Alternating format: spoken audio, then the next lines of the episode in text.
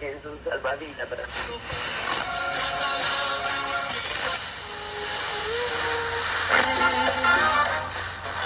Alerta, alerta, alerta. Busca tus audífonos que va a empezar un nuevo episodio de Comunicantes.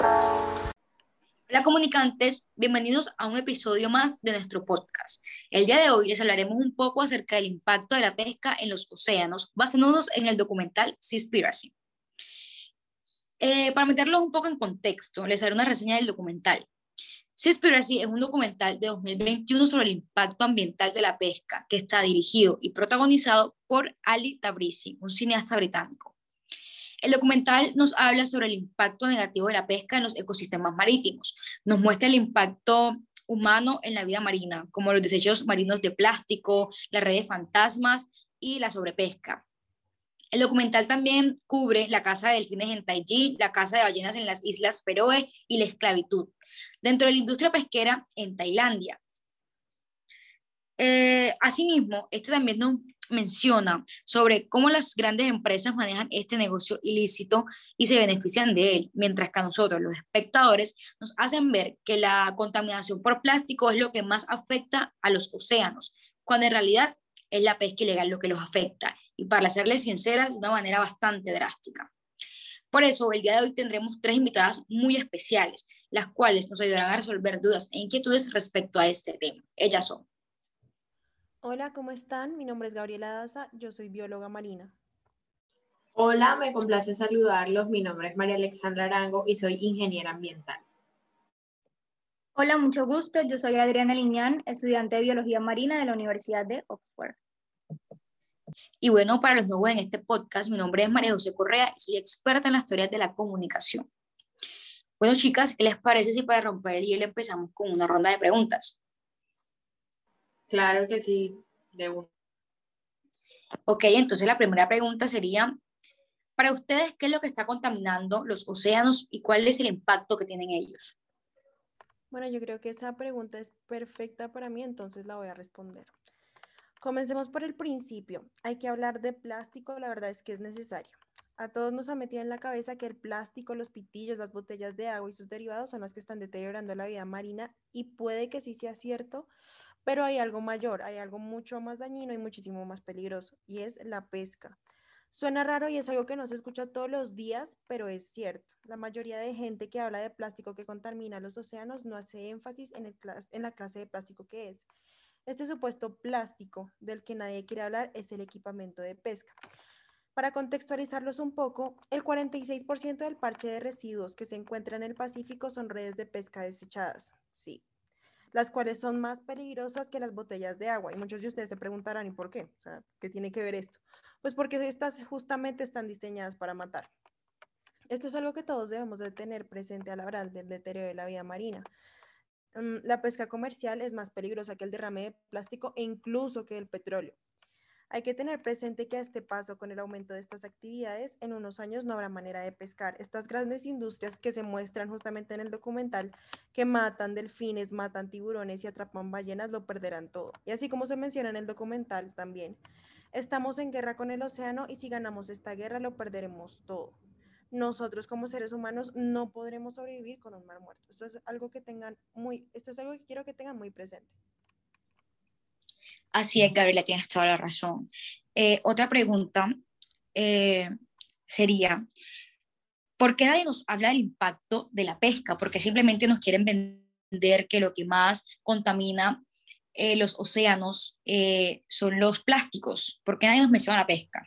Bueno, a mí me gustaría responder esta pregunta. La verdad, este es un tema bastante delicado, pero para nadie es un secreto que todas las industrias pesqueras son controladas por grandes marcas. Y pues estas marcas siempre buscan mantener una buena imagen ante sus compradores por todo este tema del marketing, de las ventas, etc.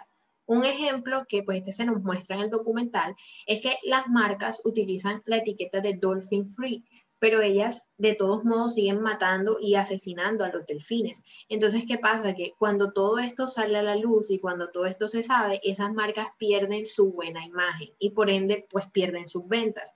Entonces, es por esta razón que nadie habla sobre la gravedad de la pesca ilegal, porque es como al final todos estuvieran controlados por esas grandes marcas y esas grandes industrias. Es triste, pero es cierto, María Alexandra, tienes toda la razón. Eh, y bueno, Adri, no te hemos escuchado la voz, por favor. Esta pregunta va dirigida especialmente para ti, espero que nos colabores respondiéndole y contextualizándonos, claro está. ¿Por qué es tan importante proteger los océanos? Claro que sí, Majo. Bueno, eh, partiendo del hecho de que los mares albergan el 80% de toda la vida en la Tierra, entonces como estamos tan preocupados por eso del cambio climático, les voy a poner varios ejemplos. Las ballenas y los delfines, estos animales, cuando salen a la superficie, fertilizan pequeñas plantas marinas llamadas fitoplancton. Y estas plantas marinas cada año absorben cuatro veces más dióxido de carbono que la selva amazónica entera y generan hasta el 85% del oxígeno que respiramos. Por otro lado, los tiburones, sí, los tiburones, mantienen los mares y las poblaciones de peces sanos.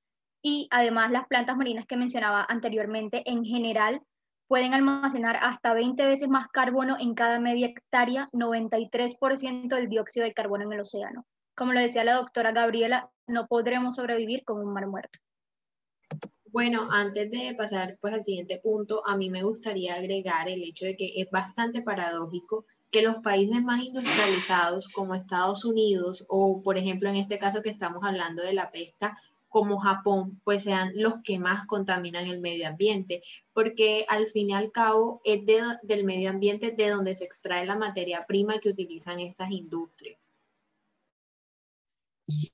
Eh, bueno, y la verdad es que me gustaría que habláramos un poco sobre la relación que tiene el documental con la teoría de la comunicación en dos pasos. Eh, empecemos por mencionar al líder de opinión. El líder de opinión vendría siendo Aleta Brisi, que es quien dirige el documental, y él se convierte en el líder de opinión automáticamente porque eh, su mensaje llega a una gran audiencia y es el quien, quien tiene el conocimiento y manejo del tema. El emisor sería la gran plataforma de Netflix, que como todos sabemos tiene consumidores a nivel mundial y los receptores o el, receptor eh, vendremos siendo quienes consumimos el documental o quien lo consumiremos o quienes lo consumirán a futuro. Y ahora bien, hablemos sobre la efectividad del mensaje. Este hace referencia al momento en el que el receptor replica la conducta pues, que le está brindando el líder de opinión. Ahora, con respecto a, los que a lo que les dije, perdón, quisiera preguntarles, y me incluyo porque también responderé la pregunta, ¿cuántas dejaron de comer pescado luego de ver el documental? recordándoles que una de las soluciones que nos brinda el documental para acabar la pesca ilegal es disminuir el consumo del pescado. Yo sinceramente y con la mano en el corazón les digo que yo terminé de ver el documental y dije, en mi casa no se consume pescado. Así me gusté mucho, dije, no más pescado. La verdad es que me gustaría saber su punto de vista. Bueno, yo sí he considerado en dejarlo, pero pues todavía estoy en el proceso. Bueno, la verdad es que yo siempre lo he hecho y pues consumo el pescado con la debida regularidad. Yo la verdad no pienso en dejarlo ni he pensado en dejarlo. La verdad es que yo pienso que, mm, no hay que eliminar el consumo del pescado completamente, hay que regularlo, hay que saber consumirlo de manera más regulada, como lo dije.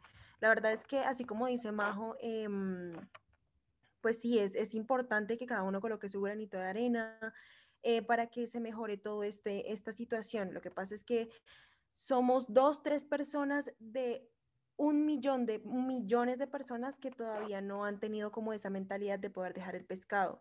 Como por ejemplo, yo me pongo a pensar en la gente que es de bajos recursos, que gana el mínimo en digamos, en este país. Entonces ellos dicen, lo más barato, lo más elegible, lo más fácil de conseguir es el pescado, entonces ¿por qué lo voy a dejar de consumir?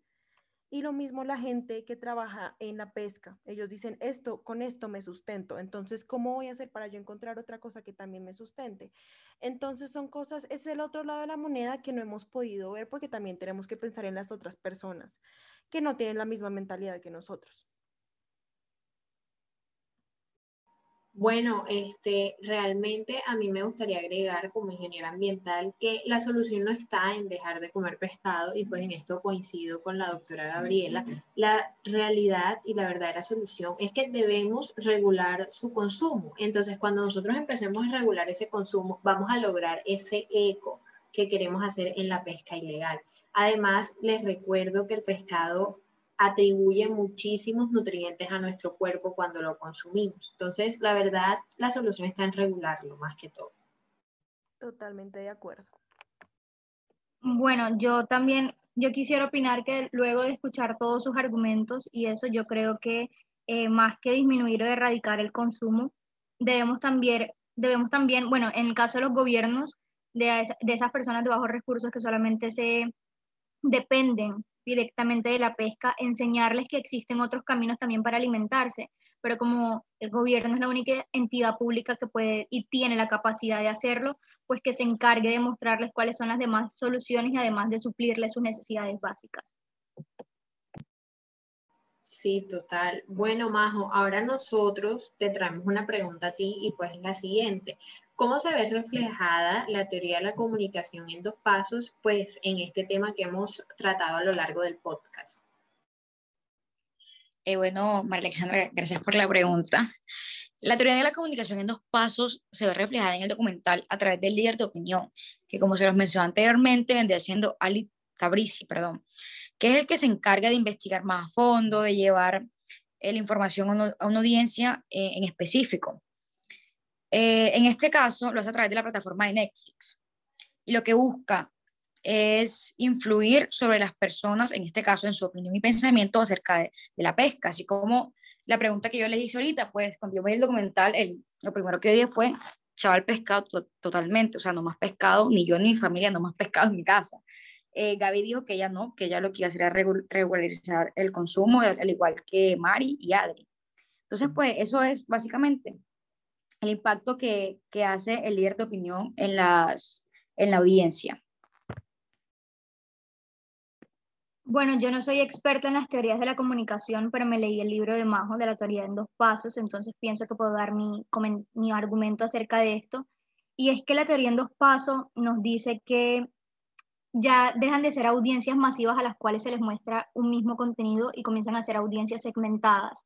Y estas audiencias segmentadas pues se rigen según las personas, se rigen según sus gustos y, e intereses personales a lo que van a consumir. Entonces, como Netflix es una plataforma donde se ven diversos gustos y al, tener un líder de opinión como Ali Tabrizi que le pueda brindar una, una mayor efectividad al mensaje que quiere transmitir, esto es lo que llega a que pueda impactar en más personas.